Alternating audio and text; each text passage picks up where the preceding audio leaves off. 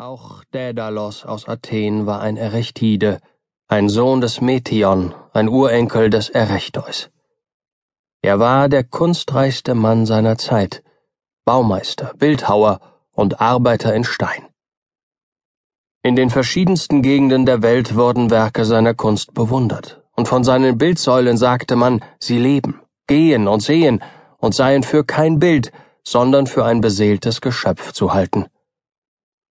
Denn während an den Bildsäulen der früheren Meister die Augen geschlossen waren und die Hände von den Seiten des Körpers nicht getrennt schlaff herunterhingen, war er der Erste, der seinen Bildern offene Augen gab, sie die Hände ausstrecken und auf schreitenden Füßen stehen ließ.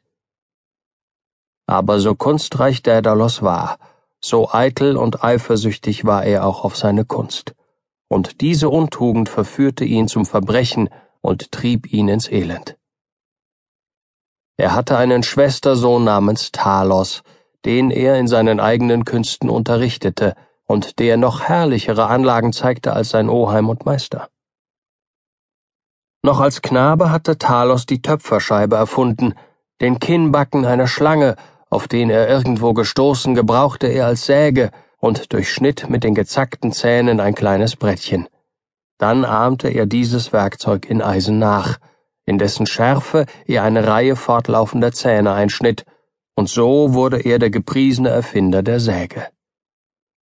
Ebenso erfand er das Drechseleisen, indem er zuerst zwei eiserne Arme verband, von welchen der eine stille stand, während der andere sich drehte.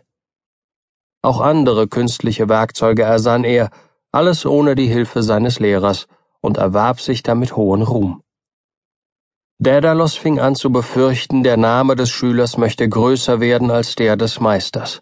Der Neid übermannte ihn, und er brachte den Knaben hinterlistig um, indem er ihn von Athenes Burg herabstürzte. Während Daedalus mit seinem Begräbnisse beschäftigt war, wurde er überrascht. Er gab vor, eine Schlange zu verscharren. Dennoch wurde er von dem Gerichte des Areopagos wegen eines Mordes angeklagt und schuldig befunden. Er entwich nun und irrte anfangs flüchtig in Attika umher, bis er weiter nach der Insel Kreta floh. Hier fand er bei dem Könige Minos eine Freistätte, ward dessen Freund und als berühmter Künstler hoch angesehen. Er wurde von ihm auserwählt, um dem Minotauros, einem Ungeheuer von abscheulicher Abkunft, der ein Doppelwesen war, das vom Kopfe bis an die Schultern die Gestalt eines Stieres hatte, im Übrigen aber einem Menschen glich, einen Aufenthalt zu schaffen, wo das Ungetüm den Augen der Menschen ganz entrückt würde.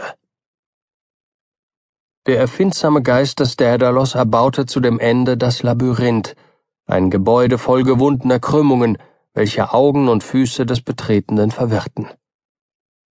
Die unzähligen Gänge schlangen sich ineinander wie der verworrene Lauf des geschlängelten phrygischen Flusses Mäander, der in verzweifelndem Gange bald vorwärts, bald zurückfließt und oft seinen eigenen Wellen entgegenkommt.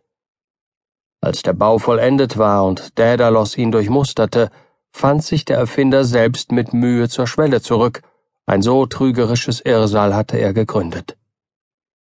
Im Innersten dieses Labyrinthes wurde der Minotauros gehegt, und seine Speisen waren sieben Jünglinge und sieben Jungfrauen, die, vermöge alter Zinsbarkeit, alle neun Jahre von Athen dem Könige Kretas zugesandt werden mussten.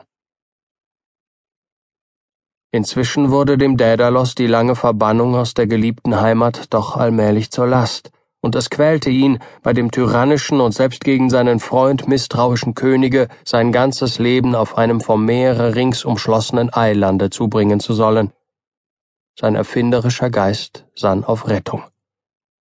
Nachdem er lange gebrütet, rief er endlich ganz freudig aus Die Rettung ist gefunden. Mag mich Minos immerhin von Land und Wasser aussperren, die Luft bleibt mir doch offen. So viel Minos besitzt, über sie hat er keine Herrschergewalt. Durch die Luft will ich davon gehen. Gesagt, getan. Daedalus überwältigte mit seinem Erfindungsgeiste die Natur. Er fing an, Vogelfedern von verschiedener Größe so in Ordnung zu legen, dass er mit der kleinsten begann und zu der kürzeren Feder stets eine längere fügte, so dass man glauben konnte, sie seien von